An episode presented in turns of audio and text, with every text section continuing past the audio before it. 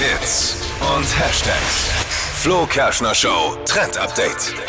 Und als Dippy das erzählt hat, fand ich es tatsächlich richtig cool. Perfekt jetzt für die letzten Sommerferientage mit Familie und Freunde. Und obwohl ich Fußball ja überhaupt gar nicht leiden kann, klingt das richtig cool.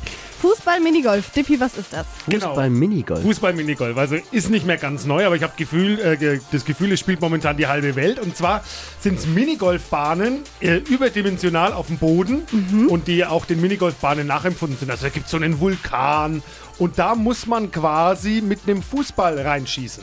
Braucht dann auch drei oder vier Schuss. Muss zum Beispiel so Hindernisse umschießen und dann werden die Schüsse zusammengezählt. Und wie Geil. beim, beim äh, Golf oder Minigolf, der die wenigsten Schüsse am Ende hat, gewinnt. Kann ich da mit meiner, mit meiner äh, 300-jährigen A-Klassenerfahrung voll auftrumpfen? Ja, das Lustige ist, kann, kannst du, weil die, die Fußball-Pros gehen natürlich immer hin und sagen, easy, alles super.